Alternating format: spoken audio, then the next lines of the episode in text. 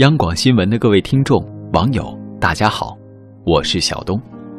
王小波曾经说过这样一句话：“不相信世界就是这样，在明知道有的时候必须低头，有的人必将失去，有的东西命中注定不能长久的时候，依然要说，在第一千个选择之外，还有一千零一个可能，有一扇窗等着我打开。”然后，有光透进来。当你有很多路可以走的时候，去走当下的路，去做当下的事儿，往往最艰辛的那条路，能最早看到光亮。今天为大家分享散文《生活不止眼前的苟且》。身为作者。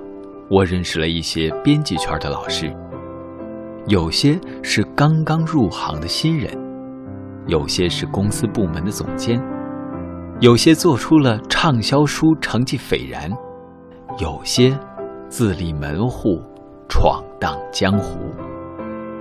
其中有一位编辑老师，我曾经问他拼死拼活到底为了什么？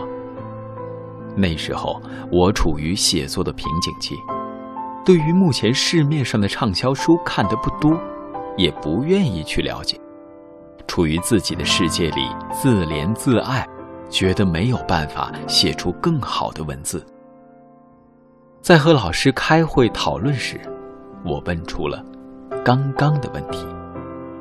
他先是一愣，然后拿起笔在我脑门上点了一下：“为什么？为自己呗？难道？”就这么放弃了，你甘心？我沉默不语，心里的答案不言而喻。于是我皱皱眉说：“来，重新开始吧。”他第一次对我讲起了他的故事。十年前，独自来到北京，二十出头的年纪，为了爱情，扛着行李来到这座陌生的城市。一切的生活与往日不同，住在半地下室里，每天做一点散工养活自己。不久，爱情离他而去，他真正开始想，要怎样度过以后的日子。后来，因为巧合进入图书行业，那时身上已经没有积蓄，借钱买了一辆二手自行车。每天上下班要骑车两个小时。我问他：“这样的日子苦不苦？”他笑笑继续说：“那时每天担心的只有两件事儿，一是明天会不会下雨，二是中午吃什么。”他告诉我，如果明天下雨或者天气不好，就要坐公交车去上班。坐车要花钱，中午吃一份盖饭，舍不得吃完，留一半晚上吃，八块钱就是一天的饭钱。后来附近开了一家新的饭馆，里边的黑椒牛柳盖饭特别好吃，但是要十二块。新的饭店给的量也足，但是不能总吃，太花钱，而且总打包。感觉有点丢人。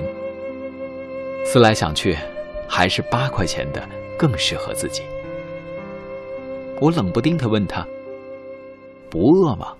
他说：“当然饿呀。”那时候瘦到只有八十斤，不敢生病，不敢买东西，总怕花钱。我又问：“这么辛苦，怎么还不回家？”他就乐了，拍着我的肩膀说。现在不也挺直的？当你有很多路可以走的时候，去走当下的路，去做当下的事儿，往往最艰辛的那条路，能最早看到光亮。如果说你的选择是自己喜欢的事儿，那为什么要放弃呢？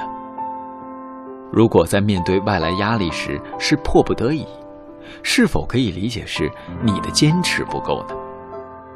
任何事情都可以有借口，但是在我看来，唯有努力和坚持，没有借口推脱。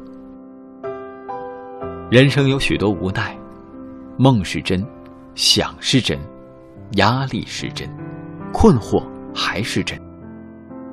所有的一切附着在身上的时候，自然会感觉到压力。那时我们会想，不如就放弃吧，不如就换条路。因为眼前的一切所得必须抓住，往后的梦想不一定会实现。所以就这么着吧，得过且过。很多人都会这么想，于是很多人都变成了得过且过的人。生命终归是漫长的，我们所能依靠的只有自己。所以管那么多做什么？该做的做，该走的走。流泪了就擦干，迷茫了就调整。你面向阳光，才能继续前行。而背后那些艰难的阴影，也会因为光的渐亮，让它无所遁形。生活不止眼前的苟且。还有诗和远方的田野。你赤手空拳来到人世间，为了心中的那片海，不顾一切。好了，今天就分享到这里，祝大家梦想成真，晚安。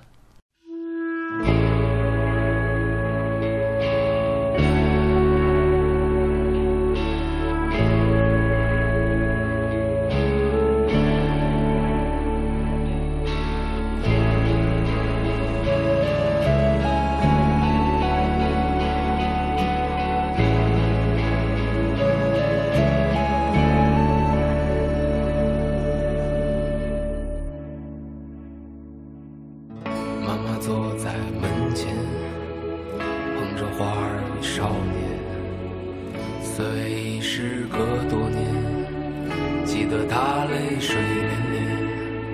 那些幽暗的时光，那些坚持与慌张，在临别的门前，妈妈望着我说：“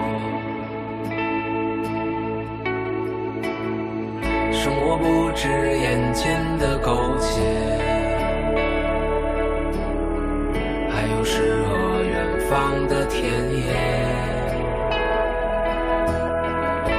赤手空拳来到人世间，